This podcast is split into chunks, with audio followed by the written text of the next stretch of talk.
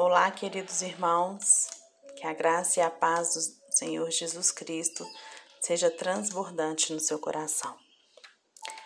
Hoje nós estamos aqui para mais um devocional diário com Sara Camilo. Hoje, sábado, dia 27 de fevereiro de 2021. Nós vamos dar continuidade ao nosso estudo sobre as três dimensões do amor de Deus. O nosso versículo-chave hoje está em João, capítulo 17, verso 22 e 23. Eu lhes tenho transmitido a glória que me tens dado, para que sejam um, como nós o somos, eu neles e tu em mim, a fim de que sejam aperfeiçoados na unidade, para que o mundo conheça que tu me enviastes e, o, e os amaste como também amastes a mim. Nós já falamos aqui de duas dimensões do amor de Deus. A primeira foi a manifestação do amor de Deus. Quando nós olhamos para Cristo, meditamos no seu amor e na obra da cruz, espontaneamente o amor flui como um rio do nosso coração. Depois, ontem, nós vimos sobre a perfeição do amor de Deus. E a gente viu como que essa perfeição, ela lança fora todo o medo. O medo, ele produz tormento. Ainda há muitos filhos de Deus que vivem atormentados com medo do futuro, com medo da ira de Deus, com medo de não ser aceito por Deus. Mas o medo acaba quando a gente entende que Deus nos trata como ele trata a Cristo. E aí nós entendemos ontem que assim como ele é, nós somos também neste mundo. E hoje a gente vai falar dessa medida do amor de Deus.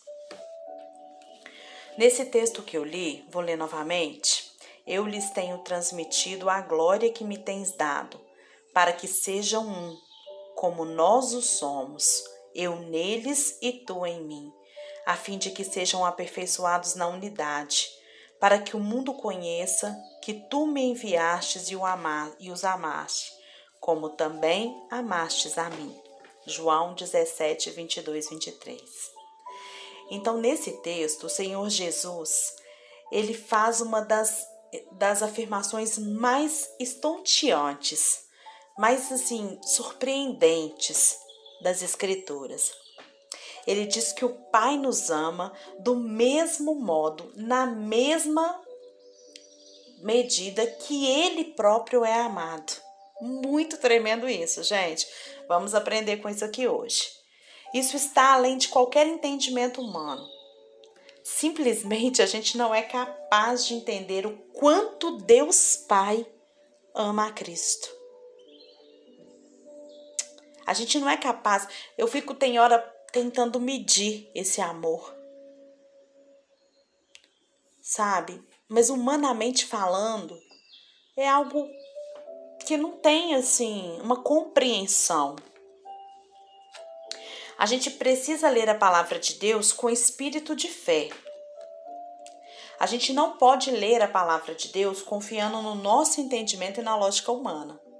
Porque se a gente lê esse versículo aqui, baseado na nossa lógica humana, a gente nunca vai entendê-lo. A medida do amor de Deus por nós, gente, é a mesma medida do amor de Deus para com Cristo. Ai, nós somos muito felizes, né? Pensa bem. Deus nos ama da mesma forma que ele ama a Cristo. Em João 3,16, o Senhor Jesus disse que Deus amou o mundo de tal maneira. Que maneira foi essa? O versículo, na verdade, ele começa dizendo assim: Porque Deus amou o mundo de tal maneira. Esse porquê, ele tem uma ligação com o verso anterior, no verso anterior, o Senhor Jesus diz por qual motivo Deus amou o mundo de tal maneira. Olha para você ver. Às vezes a gente sai por aí recitando João 3,16 sem a gente entender que toda a a revelação está no versículo anterior. Presta atenção. E do modo por que Moisés levantou a serpente no deserto, assim importa que o filho do homem seja levantado, para que todo que nele crer tenha vida eterna. Aí ele continua: Porque Deus amou o mundo de tal maneira que deu o seu Filho unigênito, para que todo aquele que nele crer não pereça, mas tenha vida eterna. Quem que foi aquele que foi levantado? Todo aquele que nele crê tenha vida eterna. A serpente de bronze, né, que é um quadro do amor de Deus por nós, queridos. Lá em Números 21, a gente vai ler a respeito do dia em que Moisés levantou a serpente de bronze no deserto no, Números 21, de 4 a 9. O povo havia murmurado, reclamado do maná, então vieram serpentes abrasadoras no meio do povo. Essas serpentes, ainda hoje, elas continuam mordendo homens. Você sabia disso? Quando sofremos enfermidades, padecemos debaixo da miséria, nunca tendo o suficiente, quando nós agonizamos com depressão, nós estamos debaixo da influência das serpentes. Mas qual que foi a solução de Deus para essas serpentes? Lá, lá de Números. Deus mandou que Moisés fizesse uma serpente de bronze, a colocasse numa haste. E aí acontecia que todo aquele que tivesse sido mordido pela serpente, se ele olhasse para a serpente de bronze, ele era curado.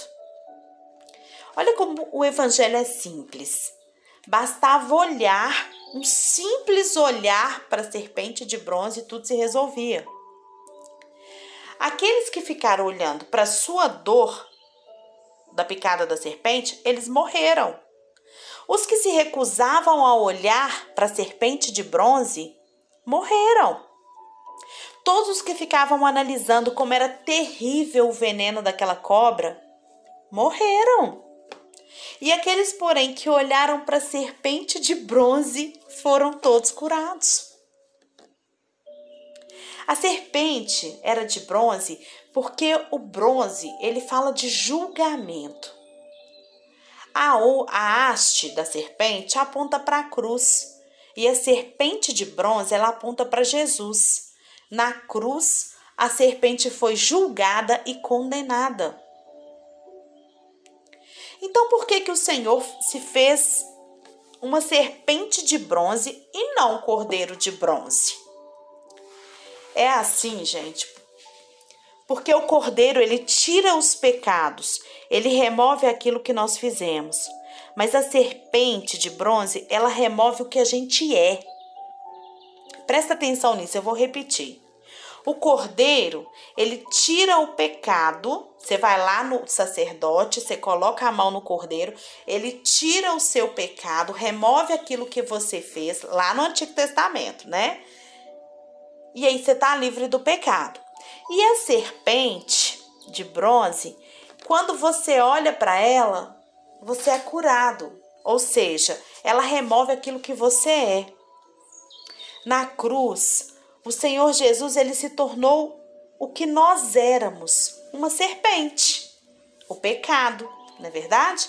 E depois que Adão aceitou a proposta da serpente, todos nós nos tornamos serpentes. Não há nada de bom na nossa carne. Todo homem é carne, e a carne naturalmente odeia Deus, é inimiga de Deus. Assim são todos os homens, ok? Na cruz, porém, Jesus ele se tornou o que nós somos para que nós sejamos como ele diante do Pai. Então Jesus ele vai lá, ele se torna como nós, serpentes, e aí ele vai lá carregando o pecado da humanidade e ele se torna ali, né, é, é, a serpente, para que nós sejamos como ele é diante do Pai. O Senhor, ele não resolveu apenas a questão dos pecados cometidos ali com a cruz, mas ele destruiu a fábrica também. Deus, ele condenou o pecado na carne por meio da cruz. Essa é a razão por que você deve ficar recusando olhar para você mesmo. Olhe para Cristo, porque Ele é a verdadeira identidade. Cristo, queridos, hoje Ele é quem você é diante de Deus. Não confie em nenhuma aparente virtude da sua carne. Ah, mas você não me conhece, eu sou boa nisso, eu sou bom nisso. Toda virtude da carne não passa de serpente diante de Deus. Veja-se em Cristo e confie apenas nas virtudes dele, de Cristo, pois assim como ele é, nós somos neste mundo. Não sou eu que estou falando isso, é a palavra que diz. Não olhe para sua carne nem mesmo para parecer humilde.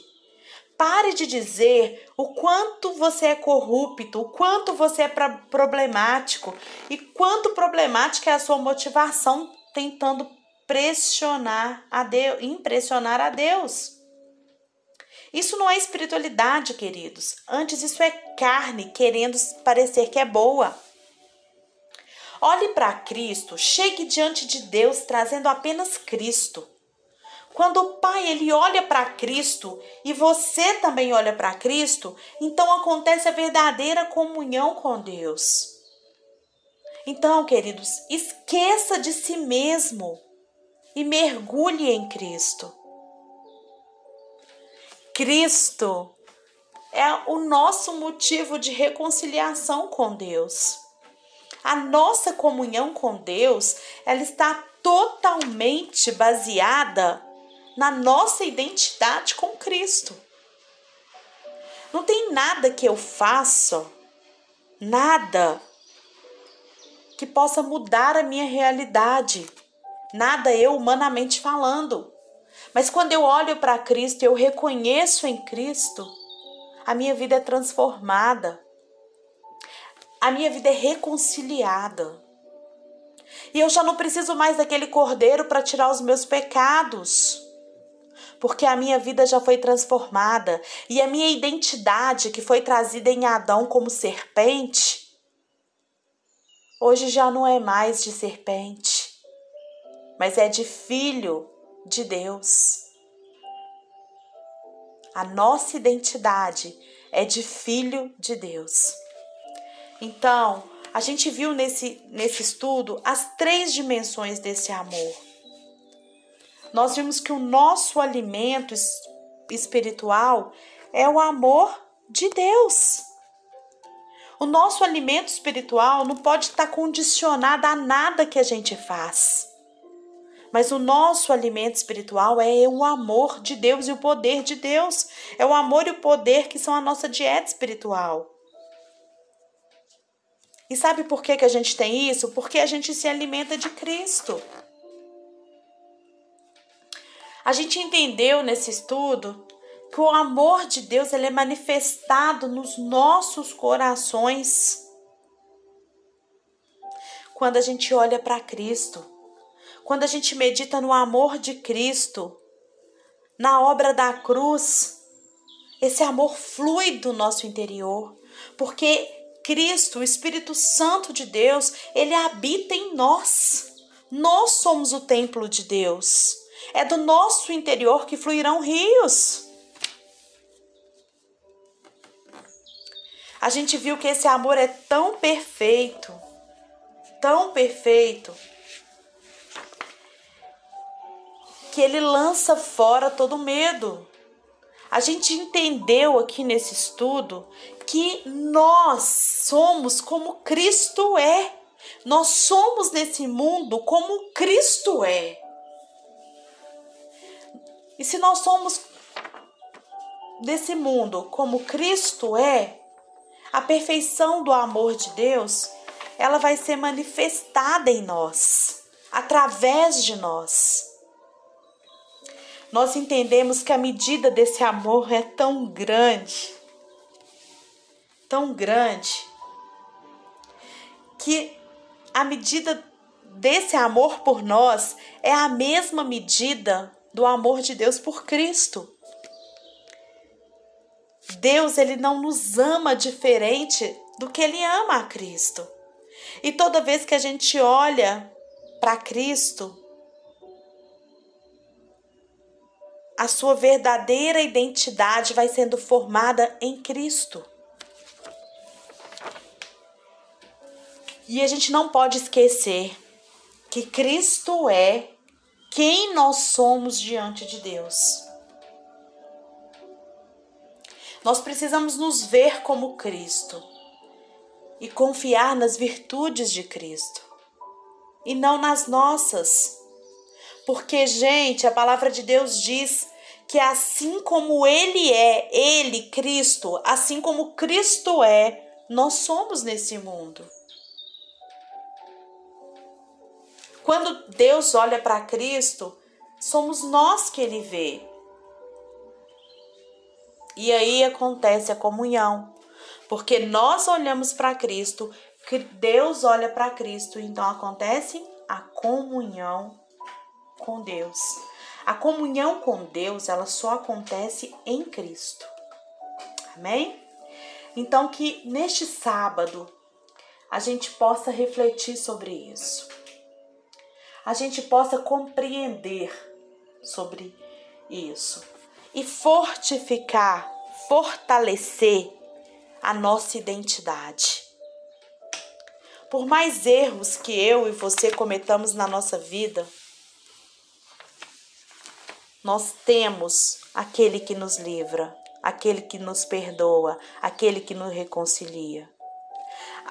Quando aquela mulher adúltera estava ali pecando, em pecado, foi pegando em adultério, ela é levada no centro de uma roda de judeus para ser apedrejada, porque naquela época quem pecava, quem adulterava era apedrejado até a morte. E naquele momento Jesus olha para aquela mulher e diz: Quem tem a primeira pedra? Quem não tem pecado que atire a primeira pedra? E todos os acusadores sumiram dali. Deus através de Jesus, ele protegeu aquela mulher. Mas quando terminou ali, que os acusadores todos saíram e sumiram, ele olha para a mulher e diz: Filha, vá, mulher, cadê aqueles que te acusam? E ela diz que não sabe, e o Senhor diz para ela: Vá e não peques mais. A nossa identidade em Cristo, ela é uma realidade para todo aquele que tem Jesus como seu Senhor e Salvador. Para todo aquele que reconhece Jesus, a sua forma de reconciliação com Deus. Esse, ele tem Jesus, ele já é reconciliado com Deus. Mas isso não, não traz para a gente um conforto em continuar vivendo no pecado. Porque quando eu entendo o que é a minha reconciliação com Deus, eu entendo que a minha identidade precisa ser a de Cristo. E na identidade de Cristo não cabe o pecado. Você sabe o que é pecado? Pecado é tudo aquilo que surge no seu ego. Tudo aquilo que você faz pensando só em você, no seu bem-estar, na sua alegria. Isso é pecado. Então, nessa manhã eu te digo: em Cristo Jesus, todos os seus pecados são perdoados. Em Cristo Jesus, você é reconciliado com Deus. Em Cristo Jesus, a sua identidade é recriada. Em Cristo Jesus, você passa a ter comunhão com o Pai. E não combina mais com você aquela vida de antes. Posicione-se diante do Senhor e ouça Ele te dizendo: Vá e não peques mais. Deixe o Espírito Santo te convencer disso e manifestar o poder de Deus na sua vida nesse dia. E que essa graça e esse poder possam transbordar da sua vida e que do seu interior fluam rios de água viva. Que o Senhor te abençoe e te guarde nesse dia. Que o Senhor te convença de todas as atitudes que você precisa mudar na sua vida. E que o Senhor venha trazer da paz dele, que excede todo entendimento. Que o Senhor venha trazer do amor dele, que cura, perdoa e sara. Que você possa receber nesse dia o melhor de Deus. Em nome de Jesus.